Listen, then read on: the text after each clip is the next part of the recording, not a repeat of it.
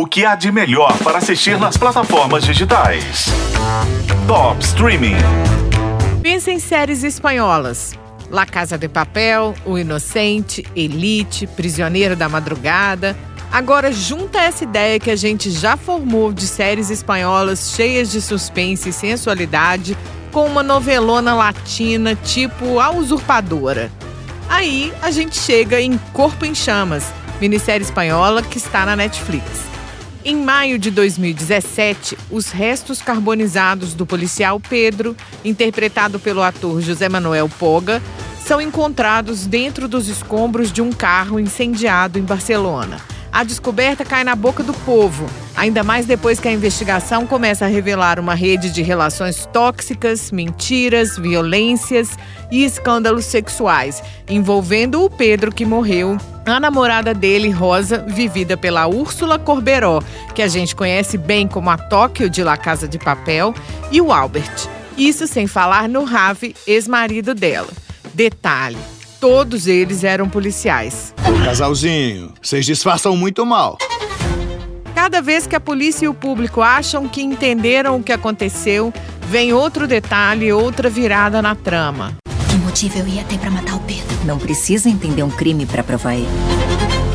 Se aproveitou de você e agora quer que você pague por tudo. Nem ferrando que eu vou falar que eu sou um super tonto. Então tá querendo que eu minta? Eu tô pedindo que você faça o que precisa. Rosa! Corpo em Chamas não é a melhor série do ano, talvez nem do mês, mas garante boas horas de entretenimento. Na estrutura narrativa, a série usa um recurso interessante, mas que eu achei brega. Quando um personagem vai mandar uma mensagem de texto no celular, o ator fala aquela mensagem de frente para a câmera, de frente para o espectador. Eu, particularmente, achei que não funcionou bem. Agora, a produção usa a Úrsula Corberó para encantar mesmo. Ela canta, dança, rebola, chora, provoca, inventa.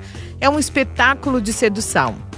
E ela constrói a Rosa com o melhor tipo de manipulador, aquele que planta a sementinha e deixa o outro achar que foi ele que teve a ideia. Como é a Rosa? Normal. Uma garota normal. Corpo em Chamas é baseada num caso real que ficou conhecido em Barcelona como o crime da guarda municipal. Aliás, além dessa ficção, a Netflix lançou um documentário, o caso Rosa Peral, com relatos dela mesma. E aí dá pra gente ver os dois lados da história. Corpo em Chamas e o caso Rosa Peral estão na Netflix. Eu sou a Isis Mota e esse é o Top Streaming, que você ouve nos tocadores de podcast e na FM O Tempo.